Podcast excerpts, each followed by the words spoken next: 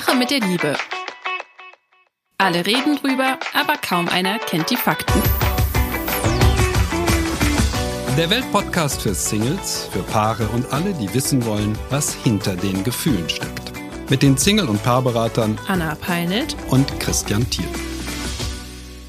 Ja, willkommen zurück bei Die Sache mit der Liebe. Heute die zweite Folge mit Diana Böttcher, Paartherapeutin hier in Berlin im Prenzlauer Berg und spezialisiert auf, du sagst es am besten wieder, wie heißt die Richtung nochmal? Emotionsfokussierte Paartherapie. EFT. Das ist ganz interessant, weil es ein paar Jahre her, so sieben, acht Jahre, da habe ich überhaupt noch nie von dieser Richtung gehört und plötzlich hörte ich das erste Mal und das zweite, und dann ging das ganz schnell und mittlerweile höre ich pausenlos davon. Mhm. Übrigens auch wenn Paare zu mir kommen, die vorher in der Beratung gescheitert sind. In der emotionsfokussierten, oder? Ja, nee. ah, ja das in jeder auch. Richtung ja. gibt es ähm, auch ähm, Beratungen, die nicht gut verlaufen. Und also ich höre jetzt immer öfter, ähm, ja, ich war bei jemandem und dann frage ich nach der Richtung, mhm. frage nach dem Namen und äh, google die dann auch, damit ich sehe. Und die wichtigste Regel für gescheiterte Beratung, wenn man dann fortsetzt, ist, in meinen Augen. Man muss herausfinden, was beim letzten Mal schiefgelaufen ist. Und das ist wahnsinnig schwer. Ich mache das dann leidenschaftlich gerne. Herausfinden, was ist denn da wohl schiefgelaufen? Hm, und es passiert in allen Richtungen. Meistens ist mein, mein ähm, Resümee, es hat nicht gestimmt zwischen den Beteiligten. Mhm. Die Chemie hat nicht gestimmt. Sie sind bei jemandem gewesen, wo sich einer oder eine nicht so wohl gefühlt haben. Da kommt noch eine ganz spannende Frage. Bin gespannt, wie du antwortest. ich hatte gerade ein Paar. Das kam tatsächlich auch aus äh, einer Beratung einer emotionsfokussierten Paartherapeutin. Tin, jetzt sind Sie bei mir, ich bin ein Mann. Und dann gucke ich mir das Elternhaus von ihm und von ihr an und stelle fest, er hat ein schwieriges, sehr schwieriges Verhältnis zu seinem Vater. Sie hat ein schwieriges, sehr schwieriges Verhältnis zu ihrer Mutter. Das heißt, für mich als tiefenpsychologisch geprägten Berater, Sie wird sich schwer tun mit einer Therapeutin. Er wird sich schwer tun mit ein, einem Therapeuten, möglicherweise. Hast du solche Sachen auch im Hinterkopf, dass du da als, als Figur möglicherweise Elternteile auch ein Stück weit mitrepräsentierst oder eher nicht? Es kommt immer darauf an. Wichtig ist jetzt zu wissen, wenn wir es mit stark ausgeprägten Persönlichkeitsstörungen zu tun haben, ja, dann kann dann kann es diesen Effekt geben, ja, dass man dann als ähm, ja Paartherapeutin keine Chance hat, ja. Aber das merkt man als erfahrene äh, Paartherapeutin eigentlich relativ schnell, in den, meistens in den ersten zwei bis drei Sitzungen, ob man eine Allianz herstellen kann oder nicht. Das ist ja das Wichtige ähm, in jedem therapeutischen, auch im beraterischen Prozess Prozess, dass wir eine Allianz herstellen können zwischen dem Klienten und uns. Ja, und in der äh, emotionsfokussierten Therapie ist es so, dass wir als Paartherapeuten eine Art Übergangsbindungsfigur, eine Übergangsbindungsbeziehung herstellen. Und das machen wir über diese Allianz. Und das machen wir in den ersten zwei bis drei Sitzungen. Wenn wir da merken, dass diese Allianz wackelig ist, dass die, dass Angriffe dann auch zum Beispiel, dass Widerstand ist. Wir arbeiten zum Beispiel nicht gegen Widerstand, sondern mit dem Widerstand. Wir schauen, was ist dahinter. Ähm, was dann, heißt das genau, mit dem Widerstand arbeiten? Vielleicht kannst du es kurz ja, erklären. Ja, auf den Widerstand eingehen, ja, den Klienten ernst nehmen, das auch zu spiegeln, zu sagen, jetzt merke merke ich gerade, dass ich Ihnen gar nicht behilflich sein kann, dass ich gar nicht weiterkomme und ich würde ganz gerne wissen, warum. Wie fühlt sich das gerade für Sie an? Wie denken Sie gerade darüber? Ja, vielleicht mache ich ja auch als Therapeutin etwas nicht richtig im Auge, in den Augen des Klienten. Das muss ich ja erfragen, richtig? Ja, wir können ja nicht reinschauen in die Köpfe, auch wenn das viele denken, sondern wir müssen ja ganz viel erfragen. Und da gehen wir quasi mit und schauen, inwieweit uns der Klient auch wirklich reinlässt, ja, in in seine innere Welt, ob da Vertrauen. Und manchmal funktioniert das nicht. Und dann ist unsere Verantwortung als Therapeuten zu sagen, es tut mir leid, ich kann Ihnen, glaube ich, nicht weiterhelfen. Das muss jetzt aber nicht damit zu tun haben, dass Sie total im Widerstand sind und nicht sich helfen lassen wollen. Vielleicht bin ich nicht diejenige, die richtige für diese Art von Hilfe. Vielleicht macht es Sinn, nochmal weiterzuschauen nach jemand anderen, wo Sie nicht diesen Widerstand spüren, ja, wenn der Widerstand nicht auflösbar ist. Das ist ja sozusagen unsere fachliche Kompetenz Kompetenz, ja, so in so einen Prozess reinzugehen und ähm, den so transparent zu machen, ohne dem Klienten quasi die Schuld zu geben. Weil in sowas, bei so einer Situation hat keiner wirklich Schuld, sondern das ist dann eine Gegebenheit, eine Realität, mit der wir einfach ins Auge schauen und trotzdem unsere Wege gehen. Ja, also ich als Therapeutin mache mich deswegen nicht total verrückt. Ja, sage, ich muss jeden Klienten erreichen, ja, sonst bin ich eine schlechte Therapeutin. Das funktioniert nicht, ja, weil dann bin ich eine ganz schlechte Therapeutin, ja, mhm. weil wenn ich einen Klienten nicht erreiche, sage ich, nein, der hat eine Störung und ich äh, komme deswegen nicht ran, ja, und äh, das, da, das hilft niemandem. Mhm. Trotzdem ist es ja ein tolles Gefühl, wenn man Menschen erreicht. Absolut. Und die meisten erreicht man ja doch, ne? sonst würde man den Job auch nicht machen. Also wenn ich eine Prozentzahl nennen würde, würde ich schon sagen, 80, 90 Prozent meiner Klienten erreiche ich. Und die anderen, die ich nicht erreiche, sorgen dafür, dass ich bodenständig bleibe. Jetzt muss ich ein bisschen auftrumpfen, weil ich erreiche tatsächlich äh, weit über 90 Prozent meiner Klientinnen und Klienten. Aber das hat nichts mit meinen Fähigkeiten zu tun. Das hat mit diesem Podcast zu tun, den wir hier machen. Das hat damit zu tun, dass die meisten, die zu mir kommen, diesen Podcast hören. Und dass sie sich vorher, bevor sie zu mir kommen, gefragt haben, ob sie mich nett finden oder nicht. Ja. Und deshalb ist die Wahrscheinlichkeit des Scheiterns im Sinne von, ich erreiche jemanden nicht, bei mir wirklich sehr, sehr gering. Ich bewundere immer die Kolleginnen und Kollegen, die so arbeiten wie du. Du hast diesen Filter ja nicht, den ich habe. Nee. Und ich bin so froh über diesen Filter. Ich lehne mich da immer zurück und denke, oh, das wird heute gut, ja. Ich bin so entspannt, ja. Und denke immer, oh Mann, also die Wahrscheinlichkeit, dass ein erster oder zweiter Termin scheitert, wenn man Menschen wirklich nicht erreicht, ist ja doch relativ groß. Mhm. Genau, ich würde es auch gar nicht als Scheitern für mich bezeichnen tatsächlich. Ich erlebe das dann eher, es ist eher so ein, so ein Kennenlernen und dann ein, auch ein Abchecken. Also in meinen Erstgesprächen fange ich auch schon an zu arbeiten mit dem Paar. Das heißt, sie bekommen gleich mit, wie die Methode, mit der ich arbeite, angewendet wird, so dass sie wirklich etwas mitnehmen können. Einmal, um nochmal ein anderes Mindset zu haben, eine andere Sicht auf ihre Beziehungsprobleme, ja. Und zum anderen, um auch in diese Erfahrung zu kommen, ah, wie wird hier eigentlich gearbeitet? Ja, wie funktioniert, keiner weiß ja so richtig, wie Paartherapie funktioniert, ja. Außer, dass man über seine Probleme erzählt. Das geht ja nicht nur darum, über die Probleme zu erzählen, sondern die Probleme zu lösen, ja. Das ist ja das Wichtige, richtig? Und wie, wie das gemacht wird ja. Das erfahren die quasi in der ersten Sitzung schon mit dem Ansatz und dann gibt es Paare, ja, die dann nicht wiederkommen, ja, mhm. und und daran erkenne ich dann, ähm, dass ich sie entweder nicht erreicht habe, aber es sind ja auch noch so viele andere Faktoren, die auch eine Rolle spielen, ja. Dann ist es dann doch irgendwie zieht sich der eine doch doch mehr zurück. Wir wissen immer nicht, was im Hintergrund noch alles passiert, richtig, ja. Ähm, dann taucht das Paar manchmal in, im Alltag einfach unter und verdrängen die Probleme weiter. Und manchmal habe ich das sogar schon so gehabt, wo ich mich frage, wie das funktionieren kann, dass sie gesagt haben, die eine Sitzung Sitzung hat uns so geholfen und seitdem ist alles wieder gut. Und ich so, wirklich? really? ja, das passiert ja. mir auch manchmal. Freut mich für die, ja. ja, ja. Und manchmal kommen sie nach einem halben Jahr aber auch wieder.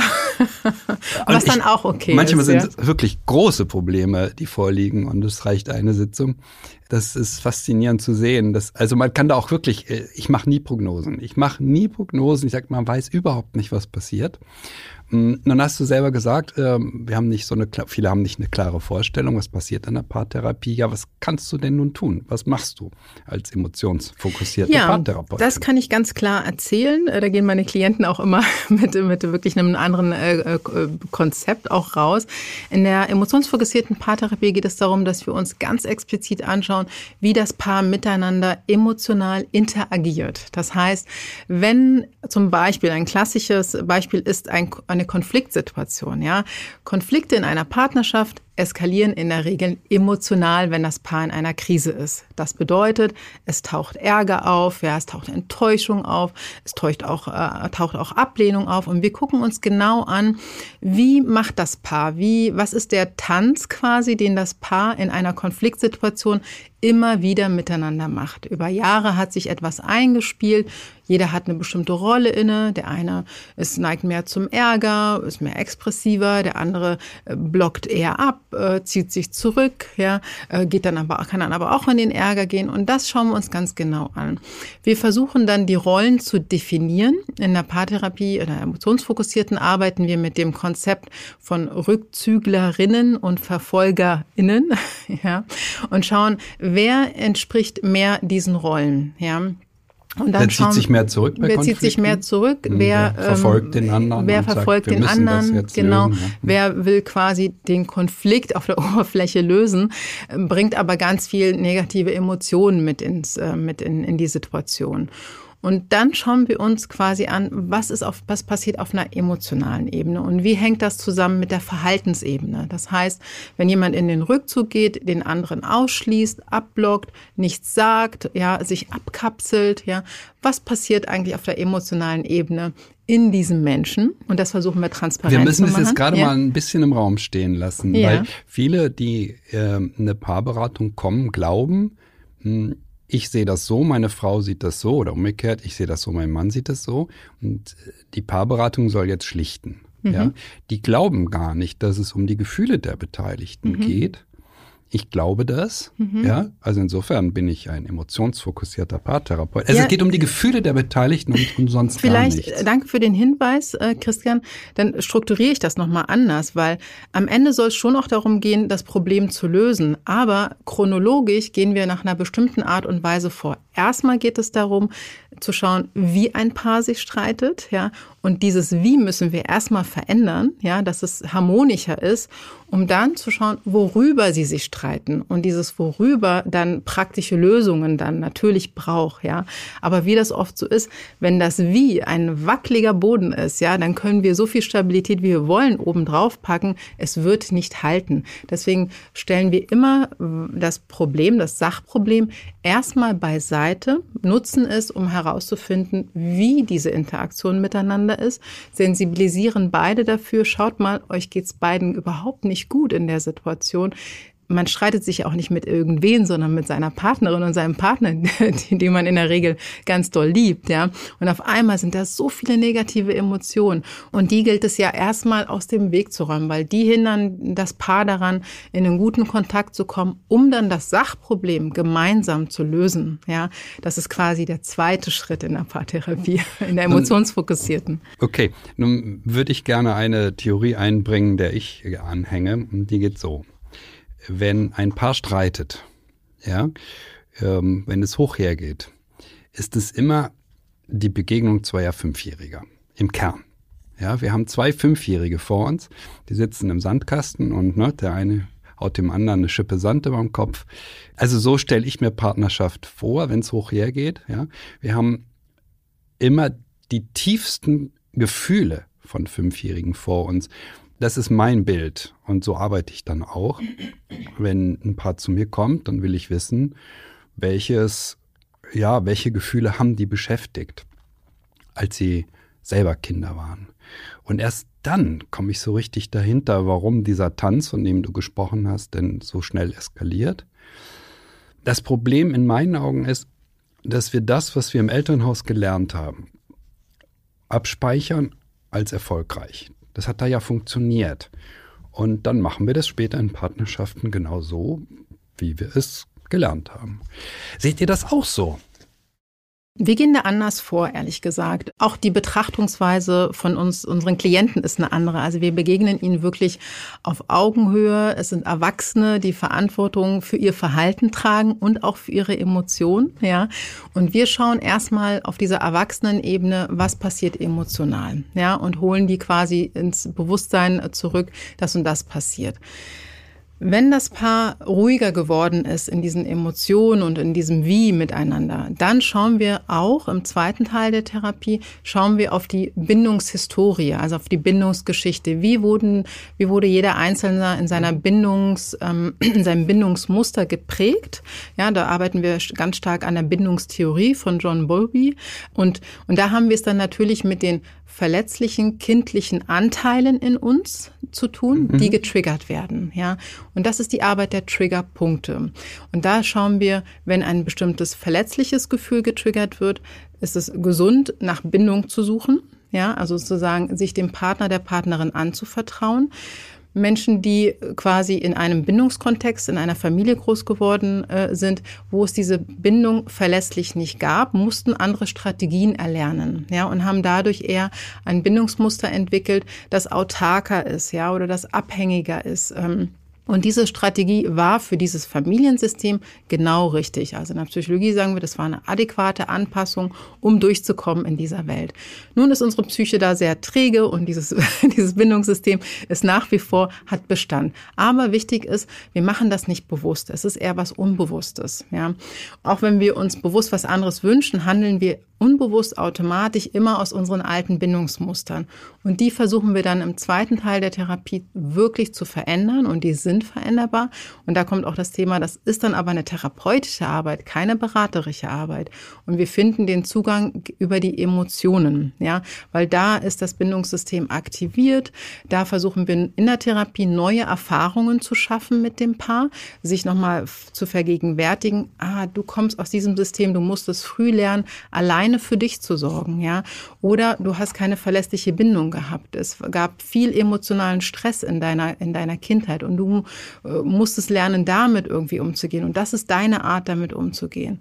Ja, also erstmal so ein Verständnis dafür zu schaffen, warum wir so, so handeln und so ticken, wie wir ticken, um es dann zu verändern. Und da geht es dann viel darum, sich da zu öffnen und diese, und, und das würde ich ganz noch gerne abschließen, diese verletzlichen Emotionen, die damals auch schon stattgefunden haben, im Hier und Jetzt zu integrieren, sagen wir dazu, ja, sich mehr vertraut zu machen mit diesen Gefühlen von Traurigkeit, ja, von Angst, auch von Scham, ja, im Hier und Jetzt als Erwachsener, ja, weil wir sind ja jetzt Erwachsene, wir sind ja keine Kinder mehr, richtig, ja, als Erwachsene zu integrieren und anzunehmen und auf Augenhöhe zu teilen miteinander, ja, das, das ist das Wichtige. Wir verstecken das ja vor unserer Partner oder vor unserem Partner und wir verstecken das auch vor uns selbst, ja. Und der Therapeut hilft dabei, die zuzulassen als eine Erfahrung für das System, ja, jetzt ist es okay. Jetzt ist jemand da, ja, der zuhört, der nicht bewertet, der auch das nicht wegmachen will, sondern der das hält, ja. Das ist sozusagen das, womit wir dann im zweiten Teil arbeiten. Mhm. Dann hast du jetzt sehr darauf abgehoben gerade, dass es ja auch darauf ankommt, dass Menschen lernen, sich besser zu verstehen, zu verstehen, warum die Dinge so sind, wie sie sind. Und das ist der Hauptgrund, warum ich mich so schwer damit tue, das, was ich mache, dann Beratung zu nennen, weil ich sage dann, das ist Input, was ich mache. Ich versuche, dass sie besser verstehen, warum die Dinge äh, sich so verhalten, warum sie in ihrer Partnerschaft unglücklich sind. Ich habe da gerade die Klientin von gestern so noch ganz massiv vor Augen, Überlänge zweieinhalb Stunden, das war wirklich eine Wahnsinnssitzung. Und dann, äh, ja, kommt irgendwann raus, ah, sie hat die und die Muster in der Kindheit gelernt. Und sie hat gelernt, am besten läuft es, wenn ich eine Entscheidung treffe, wie ich mich verhalte, die optimal ist für meinen Vater. Er hat das größte Vergnügen an meiner Entscheidung und ich habe das geringere. Und diese Klientin hat das so dermaßen verinnerlicht, die führt ihre Ehe seit 13 Jahren so. Immer nach der Devise, egal was passiert, das Optimum muss für meinen Mann dabei rauskommen. Und wenn ich zu kurz komme, das ist völlig egal. Das spielt keine Rolle. Sie macht es also genau so, wie sie es als Kind gemacht hat. Und da tue ich mich dann sehr schwer, das Beratung zu nennen, ja. Vielleicht darf man es Therapie nennen, aber im Grunde geht es nur darum, das aufzuklären. Ach so, das ist ein erlerntes Verhalten. Und es geht darum, das zu ändern, weil sie wird damit ja unglücklich. Wenn sie unglücklich wird, wird sie damit ihren Mann unglücklich machen. Er wird das ja spüren, dass sie unglücklich ist. Und sie macht sich unglücklich. Also die Ehe wird irgendwann aus dem Gleis geraten. Ähm, also kein, für eine erwachsene Frau, kein wirklich sinnvolles Verhalten. Ja, soweit kann man das verstehen. Aber im Grunde diente die ganze Sitzung immer nur dazu, dass sie besser versteht, wie sie tickt, wie, wie sie wirklich ist was sie wirklich macht und warum sie das alles so macht. Und dass das auch völlig normal ist. Wir alle nehmen diese Muster aus der Kindheit mit, haben wir da gelernt, ach ja, klappt, na super, wenden, wenden wir an. Und dann äh, ist natürlich die spannende Frage, wie kann man so Muster verändern? Da hast du auch sehr schön gesagt, naja, das geht natürlich besser mit ein bisschen Anlehnung. Ne? Wenn die uns haben. Absolut. Und deswegen ist das ja auch, also ein therapeutischer, ähm, therapeutischer Ansatz hat, beinhaltet immer diese drei Komponenten, ja. Das Verständnis, ja, so, ist äh, Psychoedukation, wird es im, Ach, im, was für ein schöner Begriff. Im, im Psychoedukation. In, in, der, Klinik, auch, ich bin ja, in der klinischen Psychologie äh, angewendet, ja. ja. In ja. dem paartherapeutischen Kontext haben wir es ja nicht wirklich mit Krankheitsbildern zu tun, sondern eher mit bestimmten Verhaltensmustern, dass die zu verstehen, das ist so die erste Komponente und auch ein Commitment dafür, dafür zu haben, das verändern zu wollen. Ja, das ist ja auch wichtig. Ja, und, und, und da kommt natürlich so das Therapeutische dann ins Spiel, die Begleitung bei einer Veränderung. Ja, weil eine Veränderung ist etwas wirklich Schwieriges für unser System. Ja, das kennen wir alle, wenn wir ungünstige Verhaltensweisen oder Gewohnheiten verändern wollen, ja, oder neue Gewohnheiten erlernen wollen, ja. Das ist ein Prozess und der braucht ein bisschen Unterstützung, der braucht einen festen Rahmen, ja, damit wir nicht immer wieder ins alte Muster zurückfallen, richtig, ja. Und dann gibt es noch die dritte die dritte Komponente, die auch nicht zu unterschätzen ist, ist diese Stabilität. Ja, das heißt, Veränderungen, die dann äh, stattgefunden haben, die stabil zu halten. Deswegen werden Therapien zum Beispiel auch ausgeschlichen und nicht einfach, oh, jetzt hat's geklappt mit der Verhaltensänderung, jetzt hören wir auf, ja, sondern es gilt darum, die zu stabilisieren und ähm, in größeren Abständen wieder immer wieder dran zu bleiben, weil wir rutschen, wir ist ganz natürlich, ganz normal, rutschen auch immer wieder, ja, situationsbedingt in alte Verhaltensmuster. Dann brauchen wir immer wieder noch einen Kontext, der uns dabei hilft, ähm, positiv darauf zu schauen, im Sinne von, es ist ein Learning, das ganze Leben ist ein Learning. Wir dürfen da liebevoll äh, und mitfühlend auf uns selber schauen und sagen, wir dürfen lernen, wir machen, wir bleiben aber trotzdem auf unserem Pfad, auf diesem neuen Pfad bleiben wir trotzdem. Wir geben nicht auf und wir lassen uns auch dafür auch anfeuern. Ja, das ist auch das Wichtige, was wir in der emotionsfokussierten Therapie zum Beispiel ganz bewusst machen. Ja, für dieses, ja, es ist ein schwerer Weg, ja,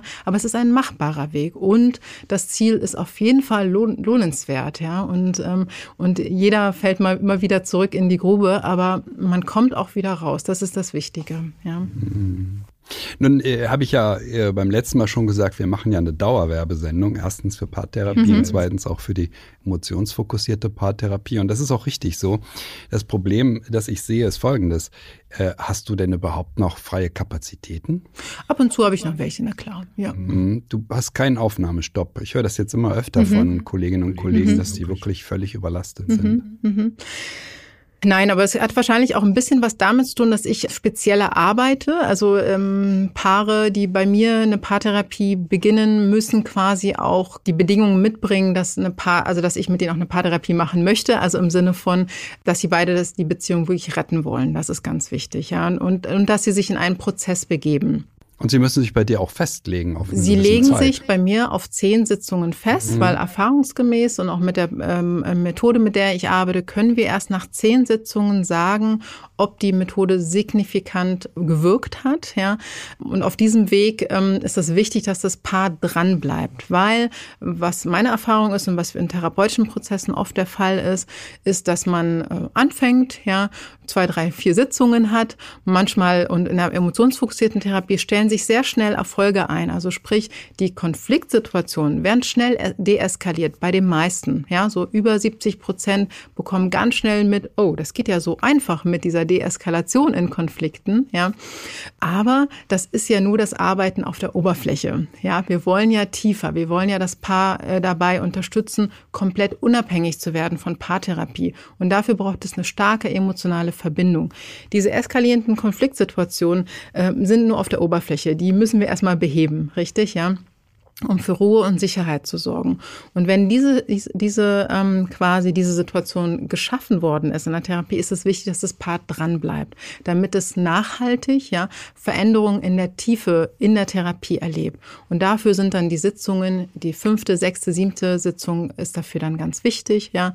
Und dann wird aus, entweder ausgeschlichen oder der zweite geht's weiter.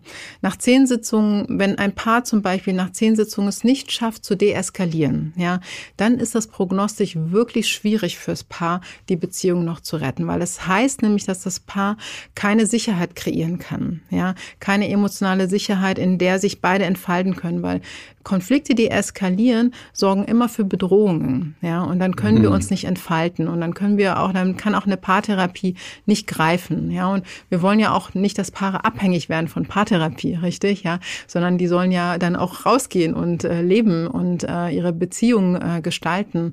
Und deswegen ist das bei mir, äh, habe ich mittlerweile einfach umgestellt aus meinen Erfahrungswerten, dass wenn Paare sich committen für diese zehn Sitzungen, dann sind sie auch, dann ziehen sie die auch durch quasi, ja, begeben sich in den Prozess. Es gibt im, äh, im Englischen dieses Sprichwort Trust the Process, ja, weil im Prozess haben wir ja immer, also der ist ja nie geradlinig und äh, wie eine Gerade aufwärts, sondern es sind ja auch Kurvenbewegungen drin, richtig? Ja, es gibt Auf und Abs und es gilt darum, ja, wie bei einem Aktienkurs, die Aktie auch zu halten, wenn sie mal fällt, ja.